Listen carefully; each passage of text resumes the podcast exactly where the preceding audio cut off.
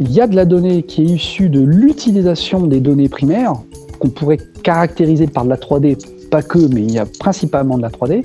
Par contre, on a un vrai manque euh, d'informations performantielles à la fois sur les composants et les systèmes qui sont composés par ces euh, fameux composants.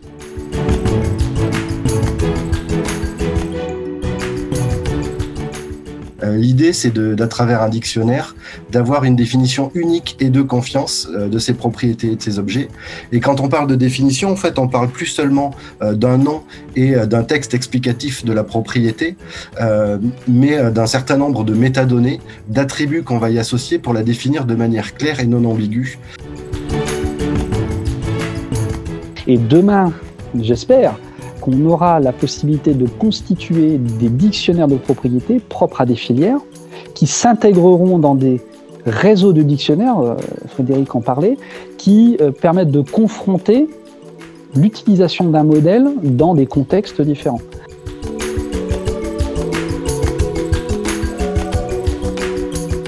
Bonjour à toutes et à tous, j'espère que vous allez bien. Bienvenue dans ce nouveau podcast Xavier.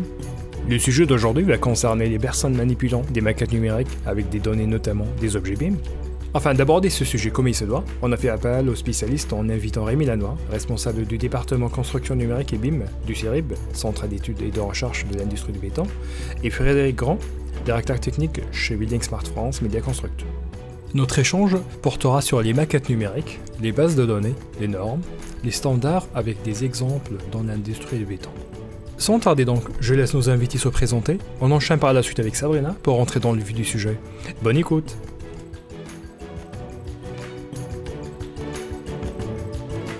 Bonjour, je m'appelle Frédéric Grand. Donc dans ma carrière professionnelle, j'ai travaillé pendant 16 ans chez un éditeur de calcul thermique qui s'appelle BBS Lama et qui fournit notamment le logiciel ClimaWin.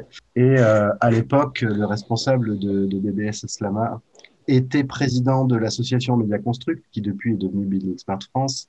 Et euh, donc c'est dans ce cadre-là que, euh, Bruno Slama m'a poussé à me pencher sur les questions de BIM et à me rapprocher à l'époque de, de Media Construct et de Building Smart International.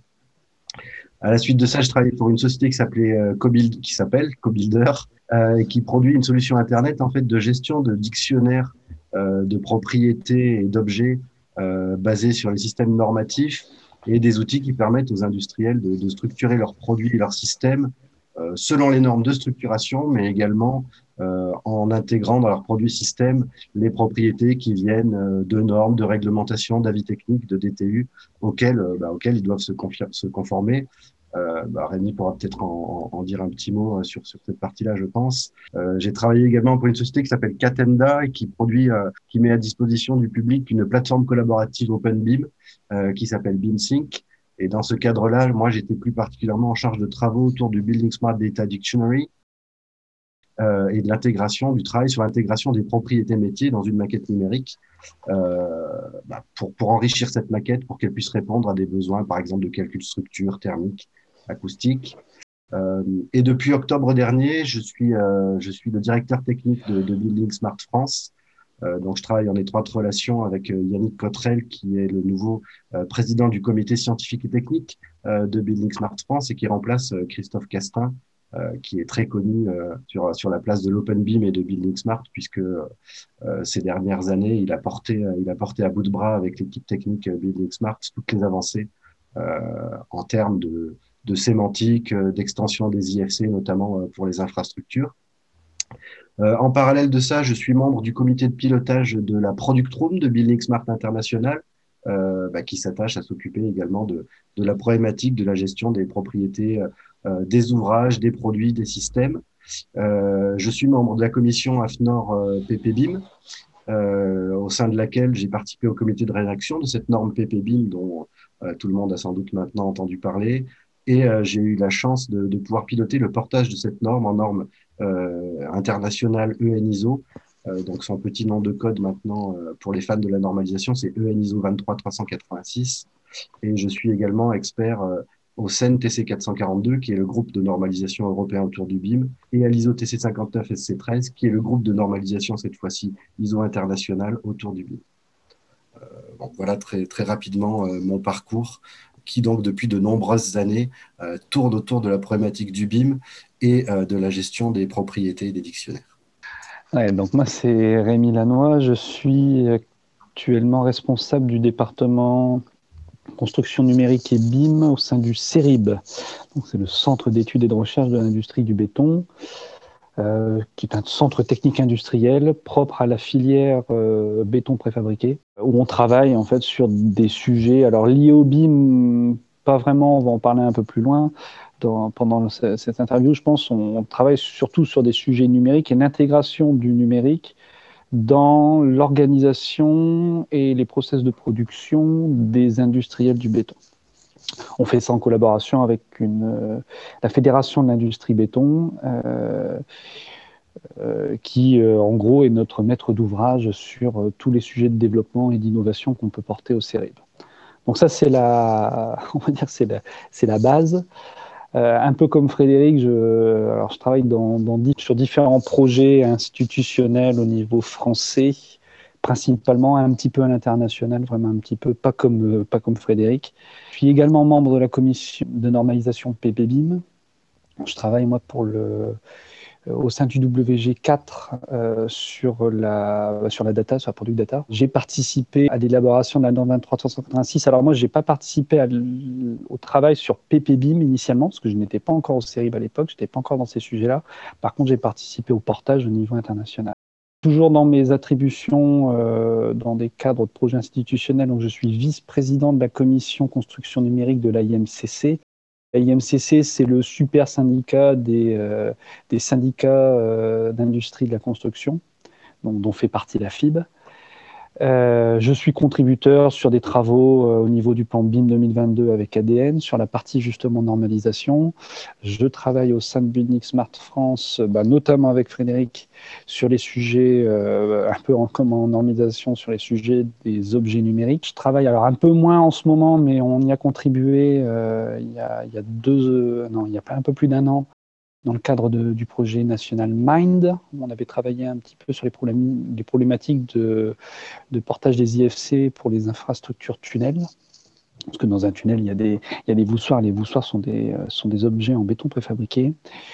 Quand, il me reste un peu de temps, je suis également euh, intervenant pour le Master Beam de l'école des ponts et de l'ESTP. Je suis responsable du module des ateliers pratiques et tout récemment, euh, euh, j'assiste Olivier Selnik en tant que directeur adjoint du master.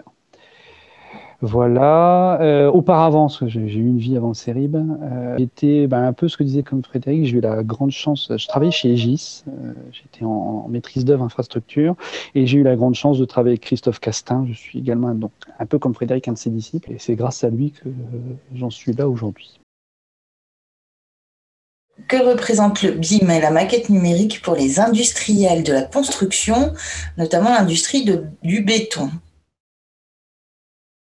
Alors, donc ça c'est le, sujet premier qu'on voulait mettre en avant avec Exabim et euh, la raison pour laquelle j'ai demandé aussi à Frédéric d'y participer parce que le sujet du BIM dans l'industrie euh, est un sujet à, part. de, but en blanc comme ça, on peut se demander mais euh, de quoi on va parler quand on va parler BIM en industrie? L'industriel est un acteur de la construction, est un acteur de la phase réalisation, mais aussi a aussi des choses à dire en, phase de conception et c'est un peu le but, on va dire, de, euh, des sujets BIM qui sont brassés aujourd'hui dans l'industrie. Alors, l'industriel en lui-même, que ce soit l'industriel béton que je peux représenter ou, les industriels de la construction de manière plus générale, n'interviennent pas dans le projet, euh, dans la démarche BIM quelque part. Ils sont, sont certainement pas BIM managers, ils sont pas coordinateurs, ils ne sont pas au final concepteurs. Néanmoins, enfin, concepteurs dans le sens euh, très large, hein, ça n'est pas leur métier premier. Ils peuvent être concepteurs sur certains sujets, mais ils ne sont pas responsables de l'acte de, conception. Par contre, les industriels,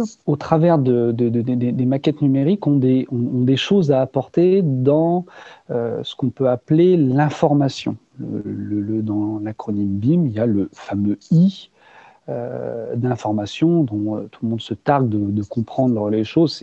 Ça ne se résume pas à un seul mot qui s'appelle information, c'est bien plus complexe que ça. Fred, je pense, nous en parlera un peu plus loin. mais le mot information pour les industriels prend tout son sens parce que au travers des produits qu'un industriel peut euh, sortir d'usine euh, et euh, apporter dans un ouvrage, au travers de ces produits, il y a une consolidation à avoir au niveau des process de management de l'information. Un produit en lui-même, un article qui sort d'usine, est composé non seulement des matériaux bruts qui sont assemblés, mais également est composé va dire, de, l'ultime constituant euh, du produit, qui que devient l'information. Cette information attachée au produit par sa performance, elle, s'attache également au process qui a permis de produire le, euh, produit en lui-même. Mais pas que.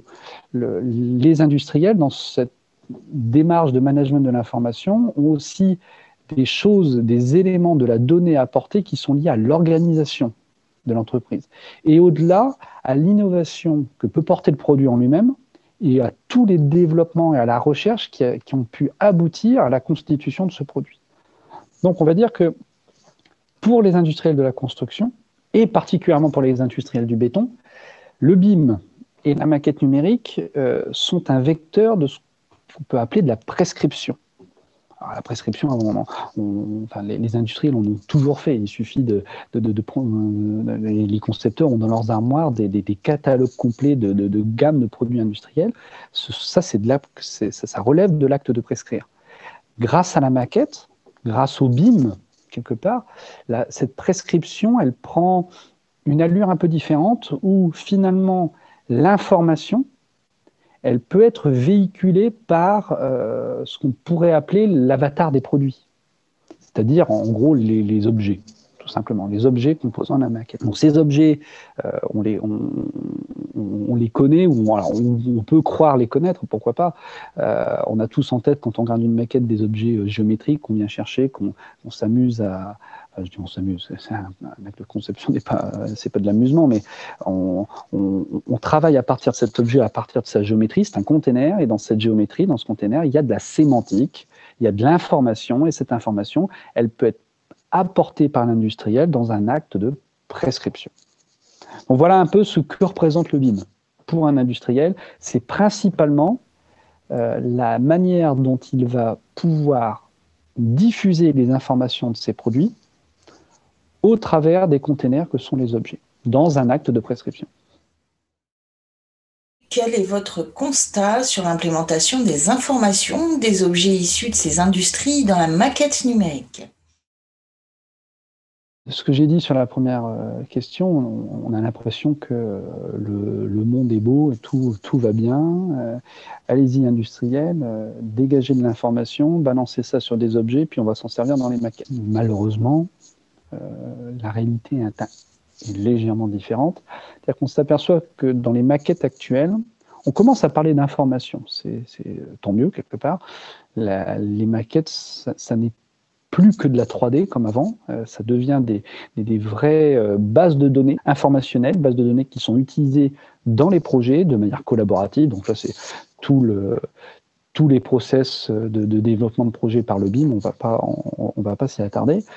Euh, par contre, c'est vrai que cette donnée, on constate aujourd'hui qu'elle est principalement développée par ce qu'on appelle les utilisateurs, c'est-à-dire que à partir de quasiment rien, les utilisateurs, au travers euh, du développement d'usage du BIM, vont générer de la donnée.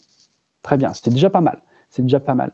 Par contre, ce qui manque actuellement euh, dans, euh, dans la maquette, dans les maquettes, ce sont bah, ces fameuses données de prescription qui ne proviennent pas forcément des utilisateurs en eux-mêmes, mais qui proviennent d'environnements différents, notamment des industriels, mais euh, ça peut venir d'autres environnements.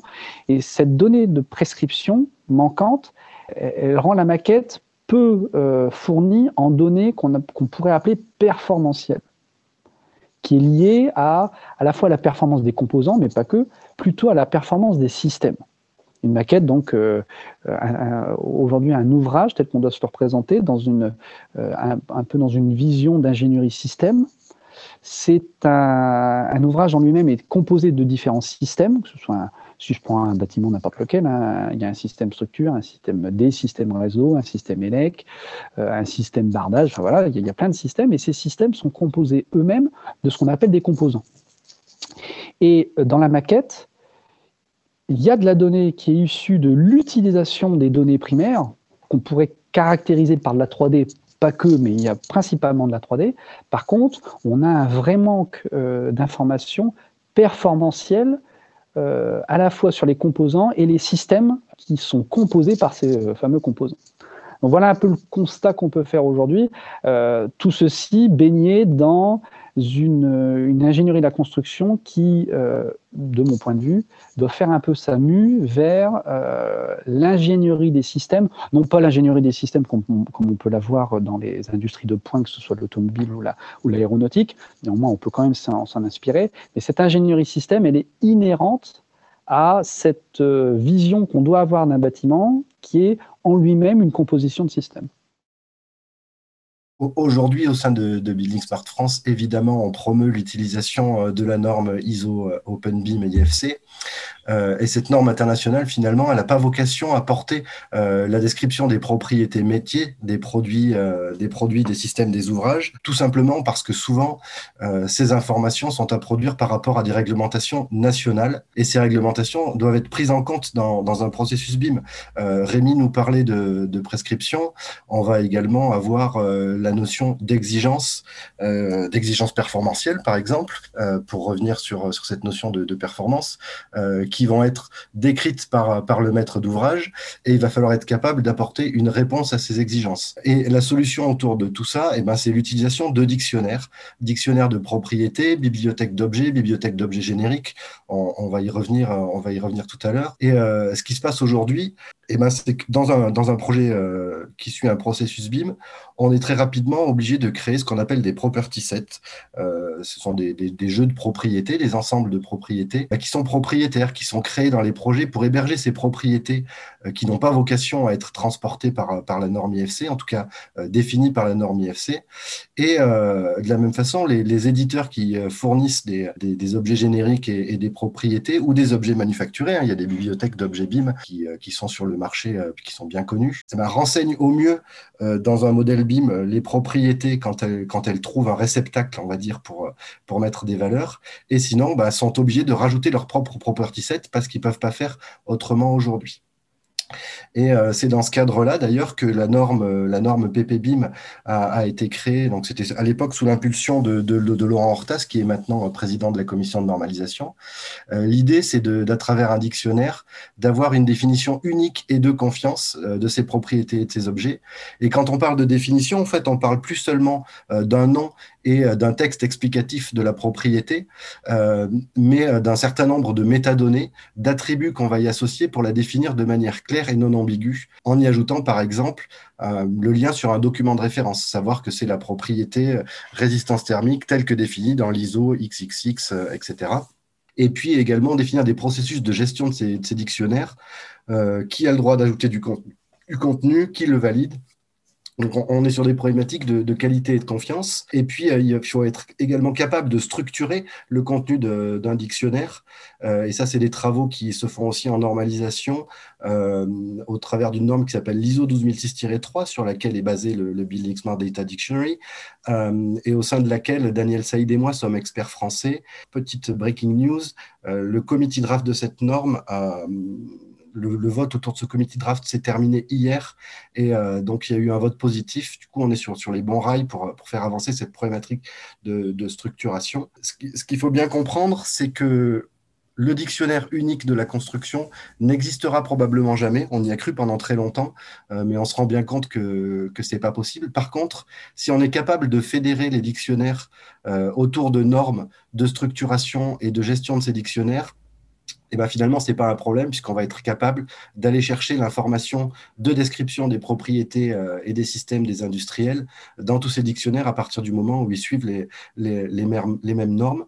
Euh, ce qui implique euh, quelque chose qui est, qui est cher d'ailleurs à Rémi, c'est la problématique de gouvernance de cette fédération de dictionnaires qui, qui est un point crucial pour, que tout ça, pour que tout ça fonctionne bien. On, a noté que les IFC sont capables de, de transporter les informations de cette manière-là, c'est-à-dire qu'à un objet, on peut associer des jeux de propriété, le lien de ces propriétés, le lien vers la définition de ces propriétés de ces objets dans un dictionnaire, et la valeur correspondante, ce qui permet de savoir exactement de quoi on parle. Tout ça est poussé par Building Smart France euh, et supporté euh, euh, par Building Smart International depuis longtemps.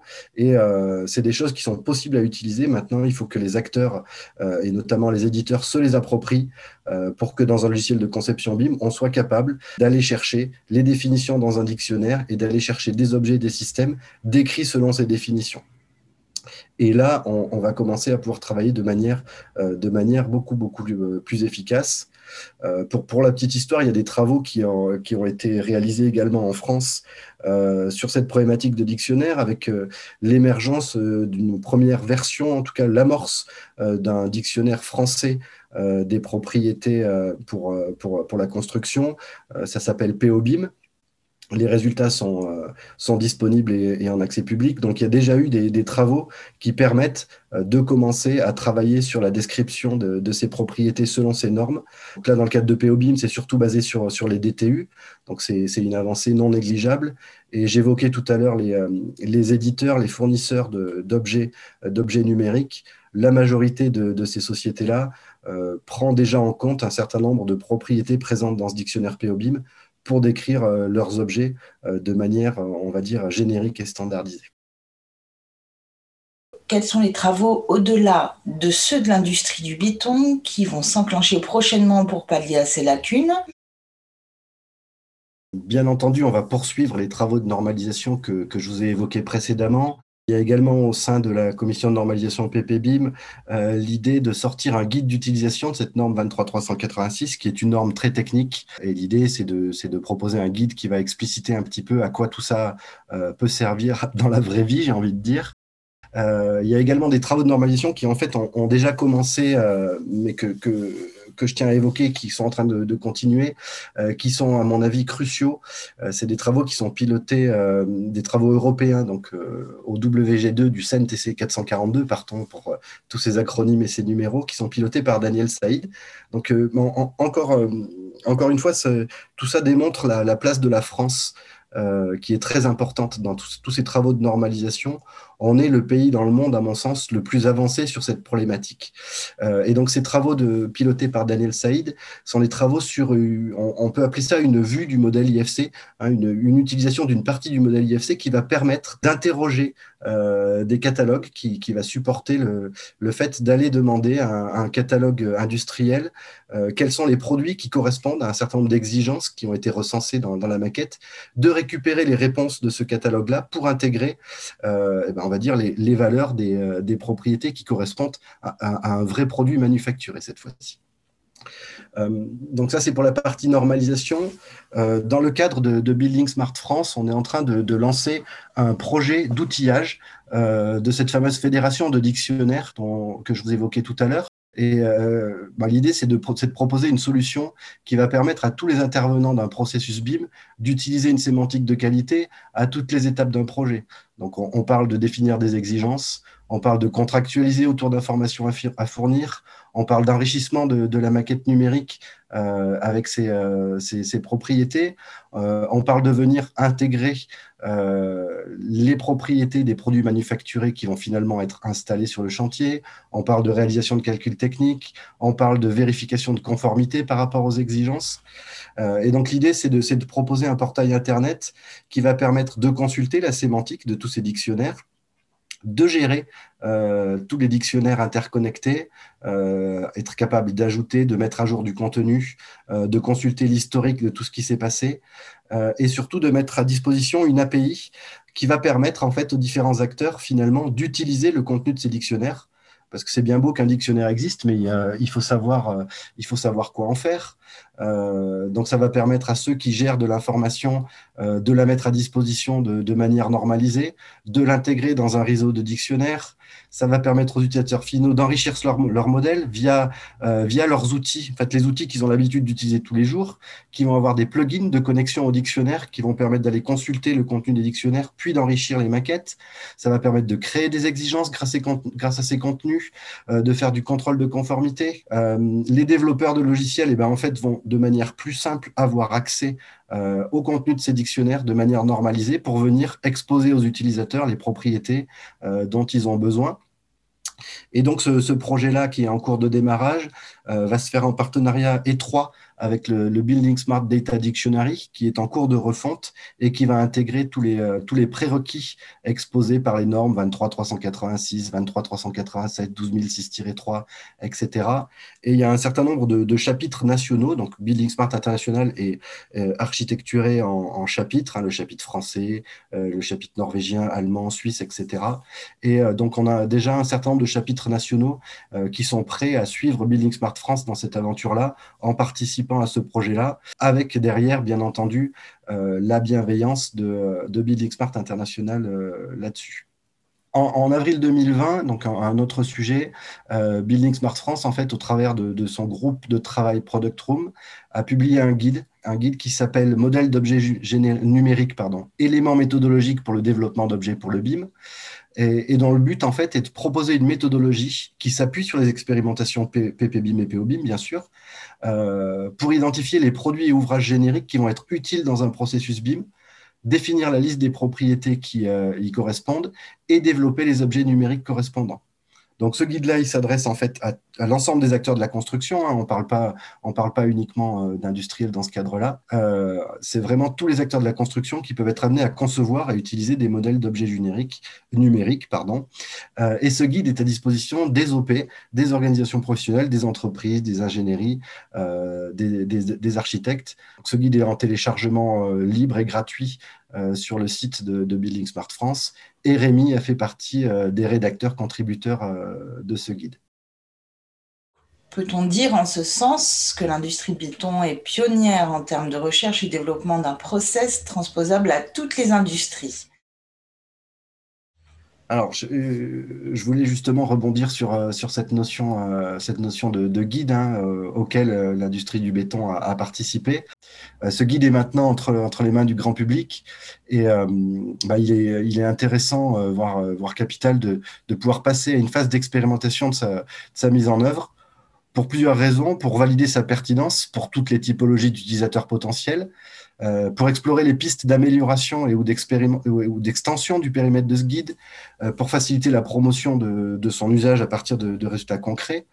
Euh, L'idée de, cette expérimentation, ça va être, dans un premier temps, avec un certain nombre d'acteurs qu'on qu va identifier et, euh, intégrer dans, ce projet d'expérimentation, d'identifier les cas d'échange à expérimenter selon les typologies de, partenaires qu'on aura sélectionnés, identifier ce qu'on appelle des, data templates, hein, des, jeux de propriété à, traiter pour répondre aux différents cas d'échange euh, qu'on veut, traiter, appliquer cette méthodologie pour décrire ces data templates, et puis, euh, dans un dernier temps, implémenter ces data templates et les mettre à disposition, donc euh, soit sous la forme d'objets BIM qu'on aura enrichi avec de la sémantique, soit en les intégrant dans, un, dictionnaire comme le Building Smart Data Dictionary. Donc la, forme de, mise à disposition euh, de, ces informations, de ces data templates, va un petit peu dépendre de, de l'avancée des travaux euh, et la mise en place de, l'outillage qui permet de, gérer tous ces dictionnaires. Et puis ensuite, eh ben, on va rédiger un, un guide, un guide Rex de, de ce document, de, de, ce guide objet numérique, et puis éventuellement proposer de, mettre à jour euh, ce guide euh, si le besoin s'en fait sentir et si on, on constate que euh, tous, les, tous les cas d'usage, en tout cas tous les besoins ne sont pas, ne sont pas couverts par, par ce guide. Et, du coup, j'aimerais bien avoir l'avis la de Rémi, qui donc a participé activement à la rédaction du guide, sur ce projet, sur ce projet REX d'expérimentation de l'utilisation de ce guide d'objets numériques, notamment pour l'industrie béton. Alors, ce qui est sûr, c'est que ce, guide, c'est une première, première salve, en fait, une première proposition qui s'appuyait tantôt sur les, éléments de Rex qu'il y avait eu à PPBIM et, euh, et sur POBIM. dans le cadre du plan de transition numérique du bâtiment, et ça s'appuie aussi sur des REX spécifique de certaines filières industrielles. Alors l'industrie béton que, que, je représente, euh, on y a participé activement, on n'était on pas seul. Il y avait aussi de Laetitia Bertel de l'industrie de euh, pierre naturelle et euh, produits terre cuite, et également des, des, représentants d'industrie, les fenêtres notamment, et euh, aussi un petit peu euh, industrie, industrie, équipement électrique euh, sur le sujet. Mais on, a bien senti, de toute façon on le savait, hein, que c'était juste un premier essai et que l'industrie étant, l'industrie de la construction en France étant, assez, étant, assez, large, il faut forcément confronter ce point de vue à d'autres points de vue industriels, mais également à d'autres points de vue d'acteurs de la construction parce que, comme je disais au départ, l'industriel n'est pas le seul pourvoyeur d'informations dans la, maquette numérique. Euh, Ce n'est pas le principal. les acteurs de la conception, de la réalisation, de l'exploitation vont être des grands pourvoyeurs de, la, de, la, cette implémentation de l'information et les industriels sont un maillon de ces sujets-là. Alors, si on revient un petit peu en arrière, pour, spécifiquement pour, pour, l'industrie béton, ce, sujet, alors, il, a, il, existe avant que j'arrive au, au, au CERIB, c'est pas sorti de mon chapeau quand je suis arrivé.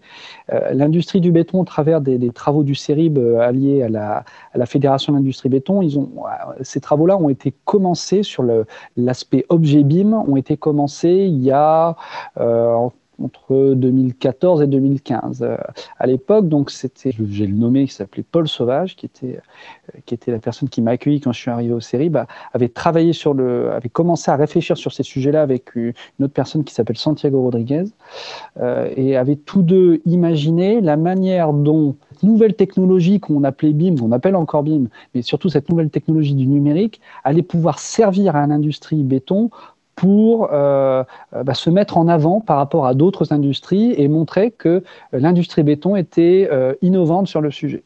Donc ça, c'était le point de départ. Paul Sauvage a travaillé sur PPBIM, il a travaillé activement aussi à POBIM, il était responsable du GT maçonnerie et gros œuvres. Donc il était un pourvoyeur de données dans POBIM et le travail qu'il a accompli dans POBIM était couplé au travail qu'on avait démarré au CERIB, là au moment où je suis arrivé, sur la constitution de bibliothèques d'objets. Alors d'objets génériques. On, parle, on parle toujours d'objets génériques parce que l'objet générique, quand on représente une filière, l'objet ne peut être que générique. On ne va pas citer telle ou telle marque, tel ou tel industriel. On va dire cet objet-là euh, est représentatif de l'industrie béton. Donc il est générique. Donc, à, partir de la constitution, des travaux sur la constitution de cette base de données, on a exploré euh, les sujets qui étaient connexes à la création des bibliothèques. Et là, euh, bah, naturellement, on s'est tourné vers des gens comme Frédéric, qui à l'époque travaillait à CoBuilder, pour euh, comprendre comment on intégrait ces bibliothèques dans les maquettes à partir d'hébergeurs de bibliothèques. Donc je cite Frédéric, euh, qui à l'époque était à CoBuilder. Euh, aujourd'hui, on y travaille toujours à CoBuilder avec, euh, avec Roland Dominici, et on, y, travaille également en parallèle avec Didier Balaguer de DatBeam qui a une vision différente, euh, qui peut avoir une vision différente du sujet, mais qui finalement est très complémentaire par rapport à des visions euh, d'hébergeurs concurrents ou d'autres hébergeurs. C'est ça qui nous intéressait au CERIB à l'époque, c'était de pouvoir confronter des points de vue sur la manière dont on voyait le développement du BIM dans l'industrie du béton.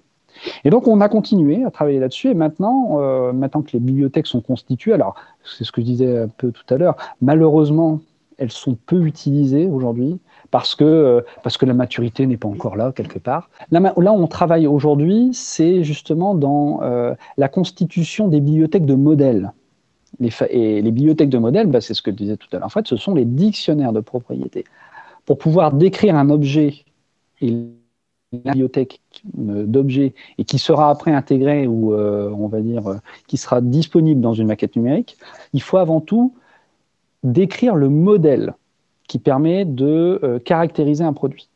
Et donc là, euh, bah, c'est le Rex de POBIM, c'est euh, les travaux qu'on a menés avec Bunixmart sur, sur le guide des, objets numériques, le, besoin de dictionnaire, le besoin de, de, de, de définir ce qu'est un modèle, et de l'intégrer dans un, dans un dictionnaire par le process décrit de la 23386. Donc ça, c'est des sujets sur lesquels on, on contribue, on continue à contribuer, et l'industrie béton souhaite absolument partager ces avancées-là avec d'autres industriels, parce que euh, euh, il est évident que notre point de vue doit se confronter à d'autres typologies de produits. Donc on le fait déjà, et on l'a déjà fait avec, euh, on va dire, des, des, produits qui sont similaires, mais dans des matériaux différents. Je citais, le, je citais la terre cuite tout à l'heure, mais on a aussi travaillé là-dessus euh, avec des, des, des, gens de la, je vais citer Pascal Bonneau, euh, des gens de la construction métallique, aussi également des, gens qui représentent l'industrie du bois. Donc on a une vision on essaye d'avoir une vision globale sur le sujet à partir de notre vision singulière qui est celle de l'industrie du béton. Et demain, j'espère, qu'on aura la possibilité de constituer des dictionnaires de propriété propres à des filières qui s'intégreront dans des réseaux de dictionnaires, euh, Frédéric en parlait, qui euh, permettent de confronter l'utilisation d'un modèle dans des contextes différents. Un mur décrit pour l'industrie béton a certainement la même racine en termes de définition qu'un mur décrit en torchis, par, exemple. Euh, par contre, un mur qui est décrit par un maître d'œuvre ou un mur qui est décrit par une entreprise va s'appuyer sur d'autres définitions. Et l'idée, c'est de confronter les définitions qu'on peut donner dans l'industrie à des définitions qui sont données dans d'autres contextes par d'autres acteurs. C'est ça l'enjeu qu'il y a derrière l'harmonisation des dictionnaires de propriété. Et c'est là-dessus qu'on souhaite contribuer à l'industrie béton, en s'appuyant sur un REX qui a démarré par d'abord la, je vais dire la simple, absolument pas péjorative pour mon industrie, et en tout cas la, simplicité qu'on a pu avoir à comprendre qu'un objet BIM était pourvoyeur de prescriptions sur des sujets performantiels. C'est un peu ça l'histoire euh, à l'industrie béton. On est parti de l'objet, on est parti en gros de la maquette numérique, et on a découvert des éléments de constitution de ces objets qui nous ont emmenés vers les dictionnaires, et ces éléments, de, compréhension et euh, de, développement de compétences, quelque part, on les a très vite partagés avec d'autres acteurs dans d'autres cadres, que ce soit à Bunix Smart, que ce soit dans le cadre du plan BIM 2022 ou en normalisation, parce qu'on a, on a, on a tout de suite compris que notre point de vue devait, devait se confronter à d'autres points de vue industriels et d'autres points de vue d'acteurs.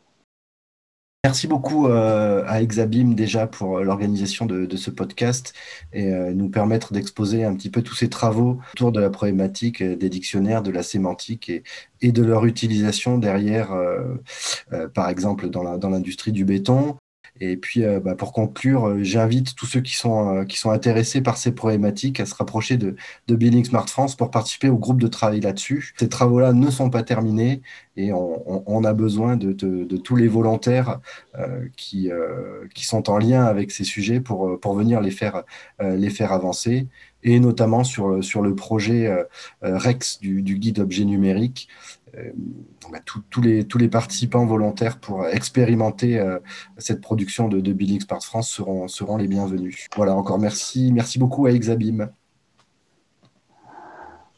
pareil pour moi, merci, merci Sabrina, merci Mohamed, et merci Fred de, d'avoir discuté avec moi du, de, de, de ce sujet-là. Enfin, on, euh, on commence à se connaître maintenant, même si ça fait pas si longtemps que ça dans le carrière qu'on se connaît. Mais en tout cas, moi, c'est grâce à en particulier grâce à toi que j'ai compris beaucoup de choses sur, sur les sujets-là.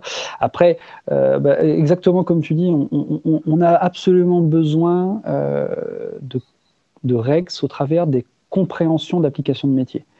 Euh, que ce soit chez les industriels, que ce soit au travers d'autres acteurs de la construction, pour constituer des bases de données que sont les maquettes numériques, on a besoin de connaissances métiers. Et la connaissance des métiers, elle ne peut se matérialiser qu'au travers des containers, c'est-à-dire les objets. Il n'y a que eux qui sont vecteurs d'information dans une maquette numérique. Dès lors on aura, on va dire, euh, compris et expérimenté l'utilisation de ces objets à partir de dictionnaires de propriété vers des maquettes numériques, on pourra dire, OK, euh, quelque part, le BIM, on commence à le toucher du doigt. On en est encore loin, quelque part, il y a encore pas mal d'années de développement devant nous. On a encore des travaux en normalisation, tout n'est pas acté, tout, euh, n'est pas standardisé. Alors tout n'est pas standardisable aussi, mais il y a encore des choses euh, sur lesquelles il faut travailler en normalisation. appuyer sur Direx comme on peut avoir Bunix Smart France ou comme on peut avoir dans d'autres instances, euh, dans le cadre du plan de BIM 2022 notamment, mais également dans le cadre de Mind et certainement dans d'autres organisations, dans d'autres projets nationaux et internationaux à porter du Rex. Et une fois qu'on aura fait ces expérimentations et, quelque part euh, complété les visions théoriques, bah, on aura déjà fait euh, on pourra dire que le BIM euh, est déployé et le BIM devient bah, la norme quelque part. D'ailleurs, on n'en parlera plus. Il faudrait déjà, d'ores et déjà, ne plus en parler.